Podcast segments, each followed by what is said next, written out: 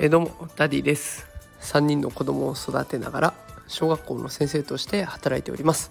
このラジオでは育児や教育を楽にできる、えー、そんなヒントを毎日お送りしております。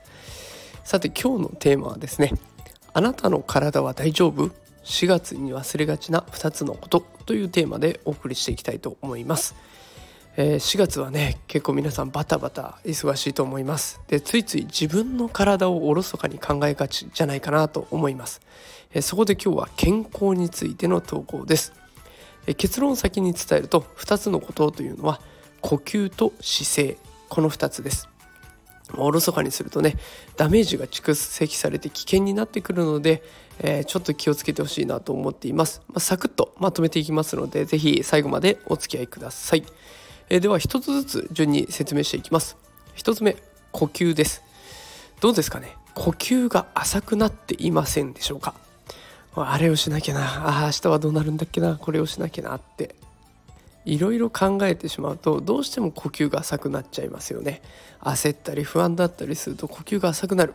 ふとした時に深呼吸をしてみてください。するとね体がちょっと楽になるのを実感できると思います。普段浅い呼吸なのが深い呼吸になるとね酸素が十分入っていきますので是非深い呼吸を意識してやってみてほしいなと思います。え続いて姿勢です。猫背になってませんかね。肩が前に入り込んでませんかね。姿勢にまで意識がいかないとやっぱり悪い姿勢っていうのが癖になっちゃいます。で姿勢が悪いと体内の循環が悪くなって健康にも影響が出てきますよね、え、肩を後ろに反らして胸を張って生活していくっていうことを少し意識してみてほしいなと思います。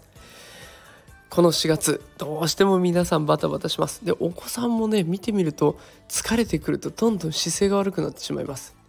だからちょっと姿勢を見てあげてあとは姿勢を良くした時に深く息を吸ってごらん吐いてごらんっていうだけでね意外と子どもたちもああなんか落ち着いたっていう時がふとした瞬間にありますから是非姿勢とともに呼吸を意識させてあげてほしいなと思います。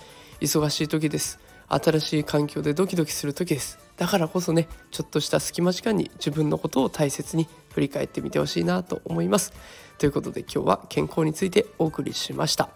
今日も最後まで聞いてくださってありがとうございます。また明日会いましょう。それではさようなら。